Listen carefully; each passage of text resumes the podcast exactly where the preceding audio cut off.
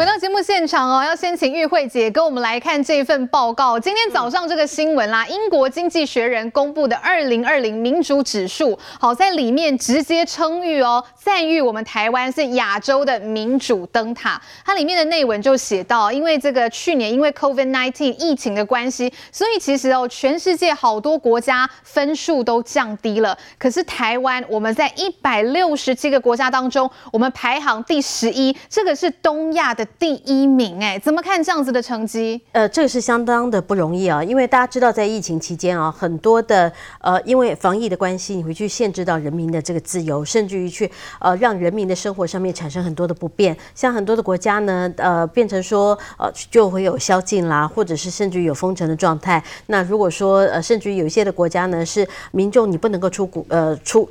出家门，甚至于一出家门，你只有几个原因你才可以出家门。因此呢，你只能够因为呃遛狗才能够出家门。有一些狗呢，真的是被遛到很累啊、哦，然后甚至还有人是伪装成狗的样子，为了就是要出家门。所以呃，就是因为疫情的关系，所以人民的这些自由会被限制。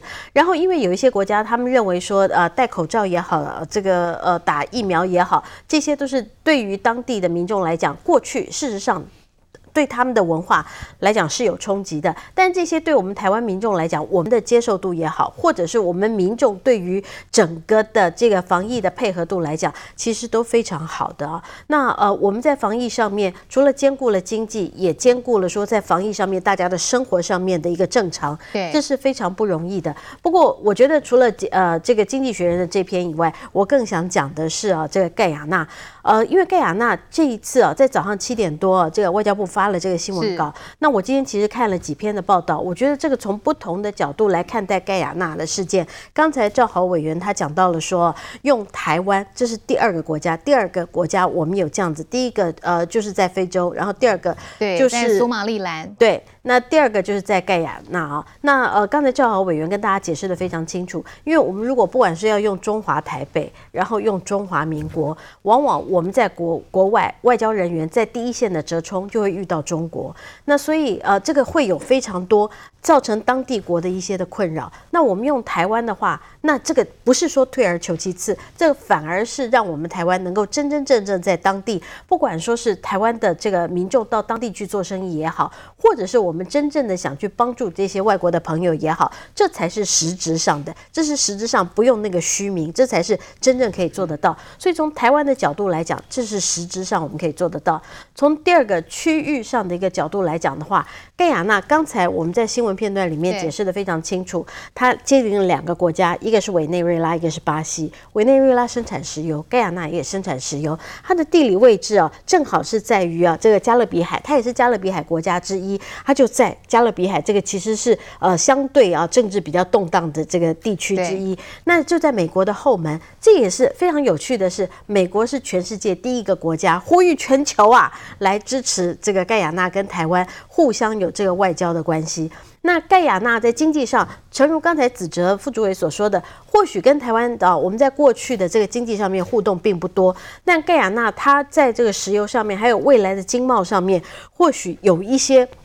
我们台商可以期待的地方。更重要的是，全世界现在啊，盖亚纳是从一九六六年，它从英国独立到现在。那现在目前它的邦交国有美国、加拿大、英国、瑞士，然后中国、韩国、印度、巴西、古巴跟委内瑞拉十四个国家，还有联合国都在盖亚纳。我刚刚讲还有中国哈，那呃这些的国家，我跟这些国家都是相当大的国家吧？是。所以美国的呼吁是针对这些的国家的呼吁。那像加拿大啦、英国、瑞士啊，这个韩国、印度。巴西、古巴，任何一个国家如果愿意听从美国的呼吁，跟台湾建立外交国家外交关系的话，这些都是相对相当好的。所以我觉得从盖亚纳这边延伸出去，在外交上面、区域关系上面，这些绝对都是很棒的。那再讲到美国的部分啊，美国。国民党不是最爱讲吗？蔡英文押错宝啊！这你们当时就去押川川普啊，所以完蛋啦！那结果现在是拜登上台了，哎，可是呢，你看现在罗斯福号也在台湾的这附近啊，那不是之前这个川普时代有个利剑，才把这个罗斯福号扣来整个亚洲？那现在为什么罗斯福号又来？是因为这个中国的解放军不停地在这个南海、东海这边绕行，所以罗斯福号又来。那现在是谁当家？是拜登当家。所以现在不是从川普一直到拜登，他的这个对于中国的态度不是一模模一样样吗？那我现在在讲。这个盖亚纳的事情，美国的外交政策不也是一模模一样样吗？川规败随吗？不是这个样吗？在川普的时候，他刚才范云委员有说到，他曾经去盖亚纳这个地方，呃，曾经也呃做了一些的这个宣布。那现在拜登政府的时期，包括我们刚刚看到 AIT 啦，然后这美国驻盖亚纳大使馆出来在呼吁，那什么意思？就是川规败随嘛。那美国的外交政策有任何改变吗？有说啊？蔡英文押错宝了，完蛋了！拜登要把台湾给切割了，并没有，所以这再一次的证明啊，所以台湾我们应该以台湾的利益作为最重要的哈。是，那我们在国际上面要以台湾的利益，看谁能够帮助台湾，我们跟他做朋友；谁会害台湾，我们就不要跟他做朋友。最后最让我们最爽的是啊，哎。这个中国，我们怎么看中国？刚刚讲了，中国跟盖亚纳有邦交国啊。中国一月二十二号的时候，他们的大使叫做崔建春，他在一月二十二号跟盖亚纳辞行，拜拜，然后回中国去，结果就没回盖亚纳了耶。那现在中国跟盖亚纳很可能很快就会断交了吧？接下来要怎么办呢？那我们就睁眼看，对我们台湾人来讲，爽。来，这个茂南议员这边怎么看？我们今天这样子的外交突破，听说哎，这个消息外交部真的是等了很久，最后才正式公告给大家，怎么看？我来看台湾是这样，台湾在国际社会当中长期受到中国的霸凌，就如同说一个班级里边，一个是台湾，一个是中国，还有一个是美国。那我们班上有四十个学生，那中国老师欺负台湾，叫你不能跟他做朋友，就就是抵制你跟他做朋友，是抵制。如果你跟他做朋友，我就不跟那个人做朋友。结果有一天好了，一个人在美国也是同一班的同学，他说：“是我跟你讲哦，我今天站出来公开来讲，大家以后都跟台湾多跟台湾做朋友，因为台湾是值得大家信赖，是一个可靠的，是一个多元，是一个民主。那台湾为什么有人能够得到美国这么多的赞赏，跟他愿意带头把台湾推销给全世界，其实是其来有之。比如说我们的防疫刚刚。”在讲英国经济学人智库的评比，是台湾从呃第三十一名跃升为第十一名，其实就代表说我们在防疫的过程当中，我们让人民在充分自由的情况之下锁住了防疫，我们居家检疫，我们自主管理，我们让整个疫情伤害到最小，甚至我们的经济成长达到二点九，这都是不可哈呃不可以磨灭的事实，而且是全世界。非常看重的一点，因为台湾的经济成长让世界看得见，所以我认为在这个情况之下，台湾也算憋了很久。我们都知道，呃，当地国驻在国，就是如果我们的外交，中华民国跟中国，我们在当地的当地人会不容易区分。那如果我们要发展经贸，到底是要买台湾的东西，还是买 China 的东西，真的是会有一定的误解。那如果要让未来的经贸发展的更顺遂，更能够清楚的知道你是到底来自哪一个国家的产品，以及你代表是代表了哪一个国家的人民跟那个国家的经济复苏，以及整个包括台湾的台积电、富国神山，大家都知道，现在车用的晶片大家都在讲，都在希望台湾能够能能够来这个输出。资源是，但是你想想看，如果说这个东西被人挂成中国，那不是开了一个很大的笑话吗？所以我认为是台湾争气，我们台湾获得社会的获得国际社会的肯定。我们也谢谢美国在过去的一个川普到拜登的政府当中，当然美国是以他的他的国家最重要的利益为前提。不过台湾如果不站起来，美国绝对不会看到你。我们台湾防疫成功，我们美国看到了，所以我认为是在未来我们外外交困境当中，刚刚特别指责特别提到了外交休兵的过程当中。我就形容外交休兵就是一个被常年被霸凌的小孩哦，躲在教室的一角，不能卖出香，和您讲的哦，啊，那就外交休兵了。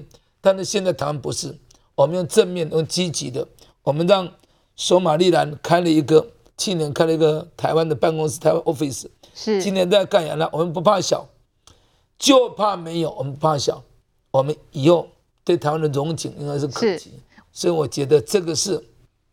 两个亿，台湾获得国际社会的认同，是台湾也自己证明自己的经贸实力是真的。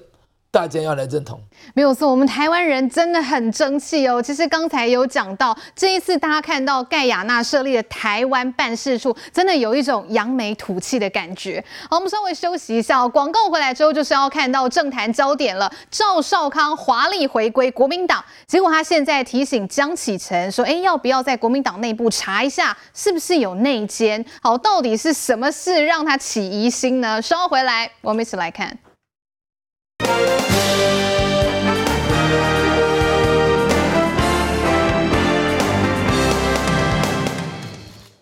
启臣兄不能怪我了哈，因为我是被迫的嘛，是吧？先向国民党主席江启臣致意，因为赵少康有料要报，他将自己重回国民党前，看江启臣的协商过程，详细说明。江启臣第二次跟我吃饭的时候，他说：“我们立刻启动你回复党籍的程序。另外，我要聘你为中央评议委员。”又过了几天，江启臣在找我说：“啊，他压力很大，所以呢。”暂时不能给我中评委了。那个时候都没有谈到一年哦，没有人谈到一年了，只是说当主席要有中评委或者中央委员。然后江主席有说他，他到现在没有放弃，他会继续选党主席。我说我选不选？没有决定，再说。赵少康强调，中评委不是自己主动要求的，但却被形容是逼宫，让他百口莫辩。如今选择说明，都是因为《自由时报》的这篇报道，直指赵少康重回国民党最早的引线人是韩国瑜的女儿韩冰和挺韩大将许淑华。韩国瑜派两位美女去拜会江启臣。我觉得国民党有内奸呐，江主席应该查一下了，不好嘛？你机密的东西怎么都每次都《自由时报》先拿到呢？赵少康有备而来，拿出缴交六百元党费的收据，证明自己已经完成回党手续。不过，赵少康为何要回国民党，也引发揣测。前一天，民进党中常会上，民进党秘书长林锡耀报告时也说，赵少康回国民党动机值得注意。尤其中广近日有三中案、土地追征案，各在一月二十五号、二十八号开庭，这之间的关系值得观察。赵少康不以为然，对民进党不好了，讲这样的话哈，因为这样的话，人家会以为说啊，你什么意思啊？啊，你是要司法追杀吗？啊，你是要给检察官、法官施压吗？齐耀兄，我们老朋友了，在这个时候这样讲不好。我现在每天在地上到处找皇后的贞操到底在哪里，找不太到嘞。哦，指控民进党介入司法高分贝，赵少康还开支票，在这里郑重宣誓：如果将来我如果竞选总统，当然是如果，如果我当选，我会把中天叫华视。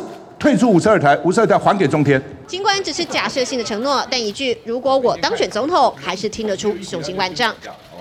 好，刚才听到赵少康讲话讲的慷慨激昂啦。不过呢，今天早上的这个平面媒体有一篇呢，这个文章就写说，赵少康重返国民党，其实最早的引线人，好是韩国瑜的女儿韩冰，还有这个挺韩大将许淑华。我先来请教一下赵豪委员啦，听说就是这两位美女好促成之后，江启臣、赵少康、韩国瑜的三人会面，有关于这样子的报道，您怎么看呢？许委员还有韩国瑜的女儿有没有说当一个密使先去见江启臣了？当然我们外人是不清楚了。不过如果从赵少康的回应看起来，好像是好像是有这么一回事嘛，不然他才说啊、呃、这个有内奸啊，不然国民党的机密怎么会被自由时报先拿？哎，被自由时报先拿哈。但但我听起来，如果好像跟其他 如果其他媒体先拿，好像不是那么严重这样，因为自由时报所以先拿拿到这个新闻哦，得到这个新闻他觉得怪怪的哈。但我我我觉得就是说，其实。这两位，这个新闻属实的话，这两位代表韩国瑜市长去去做前市长去做这样的协商，大概大家也不会觉得太讶异啊。一个是他的女儿嘛，那另外一个就是他向来是非常亲信的一个政治上的伙伴，哦，所以我觉得这个不太讶异啊。但是我觉得这个整个整个事件的重点，我倒是觉得就是说，哦，大家也看得出来，就是说，呃，国国民党在现在这个党主席之争看起来真的是波波涛汹涌啊。对江启臣来讲，哦，他那就待一。跟我要出哪听给我听哈，因为如果说他挡江启臣，人家说他不够大气，对。啊啊，不要忘记哦，就啊不，他赵少康本身，他如果加韩国语，他的支持者多少先不要讲，但是热情一定是非常够的。是哦啊，这些热情它会表现在网络上，表现在实际的行动上。我相信声量一定很大，声量一定非常大。哦，那是对江启人来讲是会形成一个非常大的一个压压力了。哦，但是如果他准准准他来加入啊，恢复党恢复党籍大概没有什么问题了。不过国民党的制度设计比较申请入党了，比较特殊一点，因为他如果要参选党主席，一定要具备中评委的。资格，那具备中执委又是，中评委又是他们国民党的规定是要主席就直接聘，不像民进党，民进党中评委是用选的嘛，所以他聘完之后，他就相当有可能会取得。啊，竞选党主席的资格了。不过这样看起来一个扑有点扑朔迷离的，就是到底呃竞选党主席要不要加入一党？那这个指责可能比较清楚了，因为有一说是不用入党一年，然后有一说要入党一年哦。不过不过因为这个是国民党，这个我们要评论，因为这是真的是国民党的事情，这个我我不好意思去评论哈。那所以这个选党主席的话，对江启臣来讲是一个大的错，但是对韩国瑜来讲，我觉得这为对他来讲也是一种啊、政治上一个好的安排啊。啊，就是说，因为第一个啊，第一个他，因为现在很多人要劝他要来选党主席嘛。如果他自己选，坦白讲还是有风险，还有风险，就是说，因为他毕竟他刚经历过高雄市长这整个坡坡呃风波啊。如果现在去选党主席啊，万一没选上，或者是就算选上的话，对他来讲，坦白讲也可能会有很大的冲击哈。但是如果有跟他一个啊，跟他路线相近。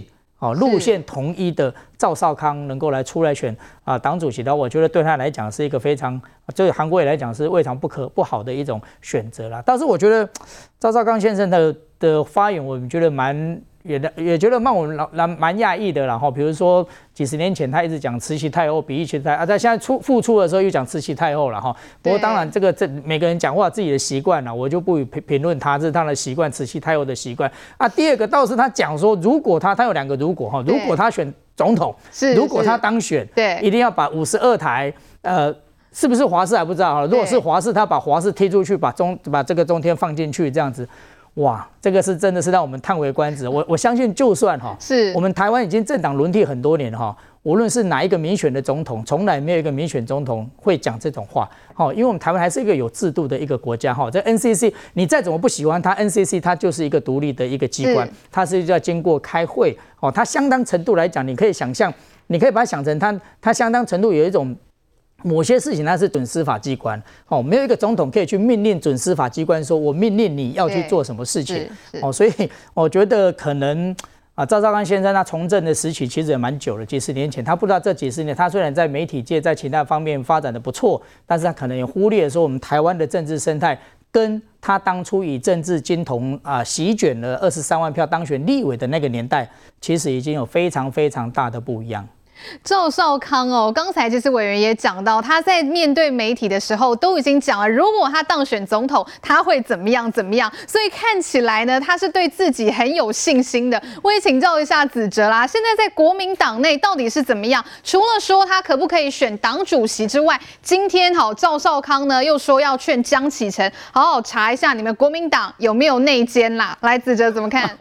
我觉得政坛哦，真的有时候真的是没有秘密哦。是这个坦白讲，因为像这么机密的事情，应该到底应该只有几个人晓得了哈。那没想到看起来这个自由时报哈是有一些呃报道，而且还蛮细的哈。这个不免让人惊悚 哦。那怎么会有这样的事情了哈？我不过这这个部分我是支持赵先生的哈，就是说到底这个讯息怎么外泄出去？如果有机会可以查清楚了哈。不过我刚刚讲说政坛没有机密就是如此。啊，大家还记得吗？总统府过去流出来的密件，结果呢怎么样？也通通公诸于世，甚至后来的政治发展，包含中天被关台哦，都有什么若干符合哦，不是若干，其实就很大的吻合。那所以说这件事情，这个当然，呃，大家有有人会评论说吹奏吹起一。吹奏一池春水哦，也是啦哈。那国现在这个赵文生哦，已经连续三天哈，这个也也开记者会也说明了。那唯一可以确认的啦哈，就是说自由时报报的那个报了可以确认，就是说的确在这个事前，江启臣主席有跟赵少康先哦有见面哦，还有聊到入党哦啊，他们有谈到这个党主席选举。那至于是不是许淑华跟韩冰牵线，赵先生是没有是没有。去呃认证这个事情的哈，所以这个当然到底是不是哈？但我坦白讲，我也不会晓得啦哈。不过总总总之，但是副主委赵少康的意思是说，当初要给这个中评委，不是他施压，是江启臣主动要给他，他是这个意思吧？是，他的确是这样表达啦哈。但他甚至讲到就是说啊，这个江主席有说啊，这是我莫大的这个荣幸荣幸啊等等。那我觉得啦哈。这 这应该是他内心话了哈，就是说，当然，我觉得赵先生在政坛资历这么深，又是资深的媒体人哈，又业刊展嘛哈，他够分量。我说真的，做一个中评委哈，都有点屈就他了。这这个我们的中评委当党主席才可以吗？这个这我一定要先说明一下，我我们的中我们的中评委跟民进党中评委不一样，民进党中评委是一个类似司法机构，我们的不是啦，呃，我们是一种类似这种咨议机构。那是处理什么样的？对，他不是处理，他就是有点。建议的性质啊，政策建议的性质。对我，我们那个什么，我们的党纪是在考纪会上，还不是在中评会上。Okay. 那所以说，中评委他呃聘请的权利完全掌握在党主席身上。是。哦、那坦白讲，这个这个门也开得比较广了哦。所以大家说，哎，国民党现在有一千一千个中评委，事实上是。是那那现在他已经是千个中评委，那他现在已经是中评委了，接下来可以选党主席了吗？好，那至于至于能不能选党主席，这就两个要件嘛。是。第一个，你必须要中评委或中央委员的资格。那假设他现在，他还没还没还没有正式聘了哈，那正式聘了以后，他有了以后，对不对？对，有后另外一个条件就是说，他需不需要具有这个一年的一年的党权啊？那或者说党龄，那这个部分呢，对国民党会有点小困扰，为什么呢？我们的党主席的选举办法是就是母法里面只有规范投票人哦，就是。这个呃，这个什么呃，这个党员如果要投票，你必须要有什么样一年以上的党龄。是，但是对于被选举人，也就是候选人，没有规范，只有规范说你必须要有中央委员或这这个中评委的资格，反而是在这个什么选举的这个呃施行细节上有规范，说就是说最近的一次这个这个细节上有规定，就是说啊、呃，你必须要这个什么满一年以上的这个党龄。好，换言之。母法没规定，但是执法有规定。那每一次我们的党主席都要通过一个党主席的这个选举细节，是。那那这细则，那这个细则呢是由中中常会通过的。OK，那每一次都要通过。换言之呢，每一次可能都有些微调。那那所以你要问我什么时候会定出来？今年什么时候？就是选举前，就是说这个一定会连那个党主席的选举的这个时程哦一起一并规范。所以去年定的都不算数的意思，这样子 不是不算数，当然具有参考价值。我常说这件事情有法依法，无法依例，无力在意嘛。所以对我而言，最重要的法法制度上怎么规定？假设制度上不够完整。那就需要这一些怎么样？坦白讲，谁可以参与党主席选举，或者说谁有那个能力或抗展参与党主席选举了？大家其实内心很清楚了，就是这一件事情必须要要要考虑到什么？党内和谐哦，不，我是说这件事情的确是需要一些政治的。呃，这个智慧也好，政治的运作也好，不准意思我了解。来，委员这边稍微补充一下。是，其实有点为难指责啦，因为其实这个真的不是制度问题，这是政治问题。政治问题。哎，对，因为对不，我我我就说这每一个党都有这样的这种状况。不过民进党的状况就是说，我们大概可预测性比较高。因为我们会经过讨论嘛，我要讨论没有办法就用表决，就可预测性比较。我们不是说我们一成不变，但我们可预测性比较高。那国民党现在问题出在就是它可预测性可能就只有掌握在少几个人的手上。那我我说可能哈，可能掌握几个人手上，而且它可预测比较低嘛，所以只要说明这一点有点困难，因为这个真的不是制度的话，你就可预测啊，那大概是什么？你会找的，你会知道脉络嘛？对。那那如果政治问题，那就充满各种可能性了，就是说就是说它到最后怎么演变，其实有很多各自不同的考虑了。真的，这个接下来国民党到底要不要让赵少康出来选党主席？那国民党内部可能还有一番矛盾跟厮杀了。不过其实哦，在这个时间点，很多人质疑啊，为什么在现在这样的时机点，赵少康要回锅呢？民进党的解读是说，要特别留意他的动机哦，是不是要为中广案来解套呢？有没有这样子的这个疑虑？我们稍后呢回来继续来讨论。